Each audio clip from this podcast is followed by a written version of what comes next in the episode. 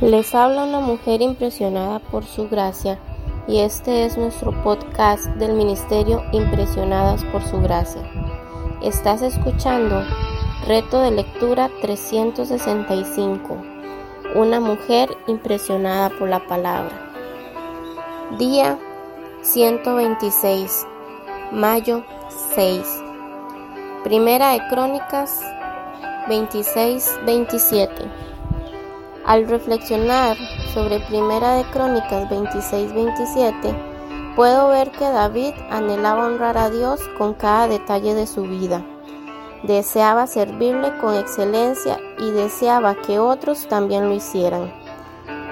Él quería amar a Dios con todo su corazón, alma y mente, y esto se reflejaba en toda su vida, en todas las decisiones que tomaba y en la forma en que administraba lo que Dios le había entregado. Desde el principio, Dios nos encomendó cuidar y administrar su creación con el propósito de que fuera un reflejo de Él, de su orden, de su cuidado en los detalles, etc.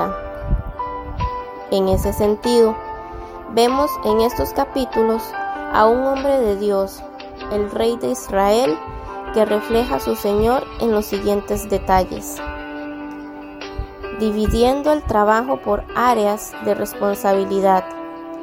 Porteros, encargados de los tesoros, comandantes del ejército, supervisión de almacenes. Delegando la autoridad sobre estas áreas a personas o familias específicas. Para las clases de porteros asignaron a los coreitas, Meselemías, hijo de Coré, de los hijos de Asaf. Los levitas estaban a cargo de los tesoros de la casa de Dios y de los tesoros de los presentes consagrados. En cuanto a los isaritas, Kenanías y sus hijos fueron asignados para los negocios exteriores de Israel como oficiales y jueces. Los hijos de Israel, los jefes de casas paternas, los comandantes de miles y cientos y sus oficiales servían al rey en todos los asuntos de las divisiones.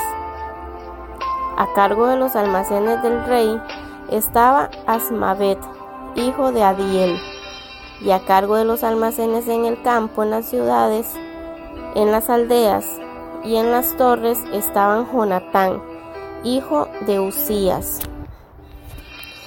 Información de sus deberes o lo que sería hoy en día como una descripción de puesto. A los porteros y a los hombres principales se les dieron deberes, al igual que a sus parientes, para servir en la casa del Señor. ¿Cómo estás administrando los diferentes recursos, talentos y responsabilidades que Dios te ha entregado?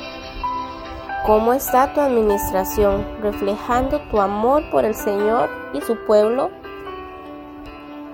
Por el reino de los cielos es como un hombre que al emprender un viaje llamó a sus siervos y les encomendó sus bienes.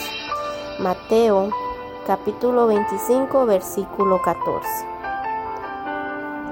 Gracias por escucharnos en este bello día.